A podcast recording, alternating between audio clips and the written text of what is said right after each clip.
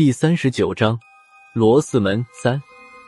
郝文明的脸上没有什么表情，他也看了那师几眼，扭脸看向黄然，说道：“这就是你的版本，和我知道的也差不了多少，就没点新鲜的吗？”黄然微微一笑，看了看郝文明，又看了孙胖子一眼，接着说道：“总得让我把来龙去脉说完吧，再说几句就到正题了。后来袁世凯做了大总统。”罗斯门就一直游说袁大总统恢复帝制，他就这么上了革命党的暗杀名单。对他的暗杀是汪精卫亲自主持的，但就在动手前夕，已经被罗斯门发觉了。郝主任，这个就不是你知道的版本了吧？黄然冲郝文明嘿嘿一笑，没等郝主任说话，他就继续说道：“罗斯门知道有人要刺杀他，正好当时也是和袁世凯闹翻的时候。”当时袁大总统和革命党还是在蜜月期，自然容不得一个高调要求恢复帝制的幕僚。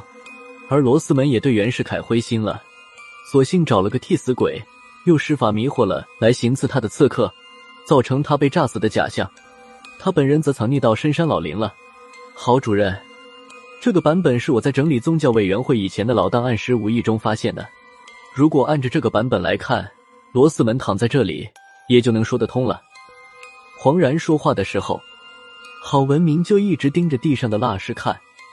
等黄然说完，郝主任才说道：“阮六郎的见闻里是怎么说的？他凭什么认定这具蜡师就是罗四爷？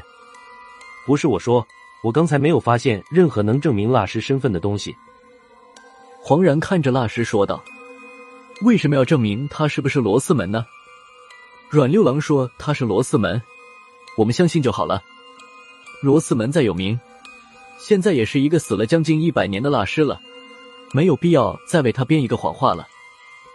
郝文明听了黄然的话，没有言语，倒是孙胖子看出了点问题。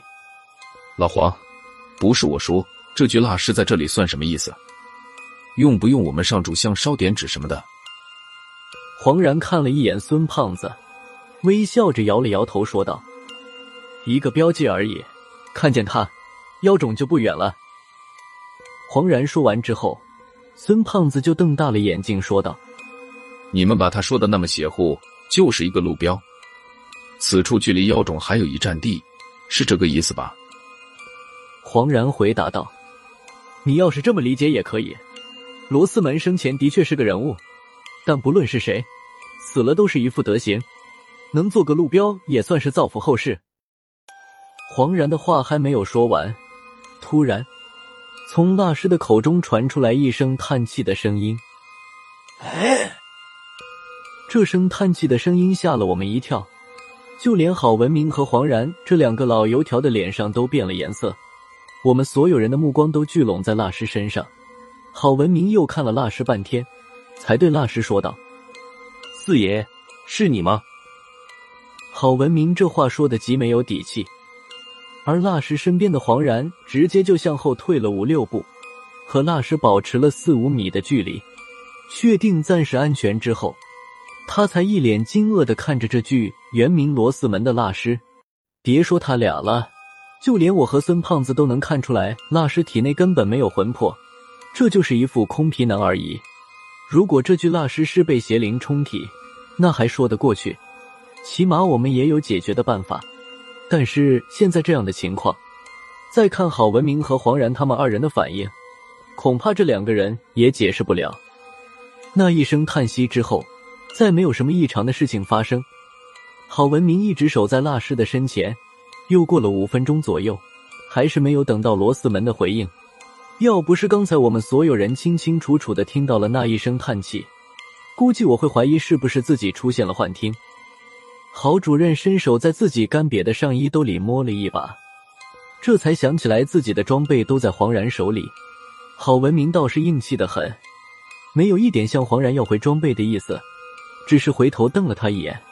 之后，郝主任重新把目光转到罗斯门身上，他咬破了自己的食指，先在嘴里含了一口鲜血，随后将鲜血混合唾液喷在蜡师的脸上。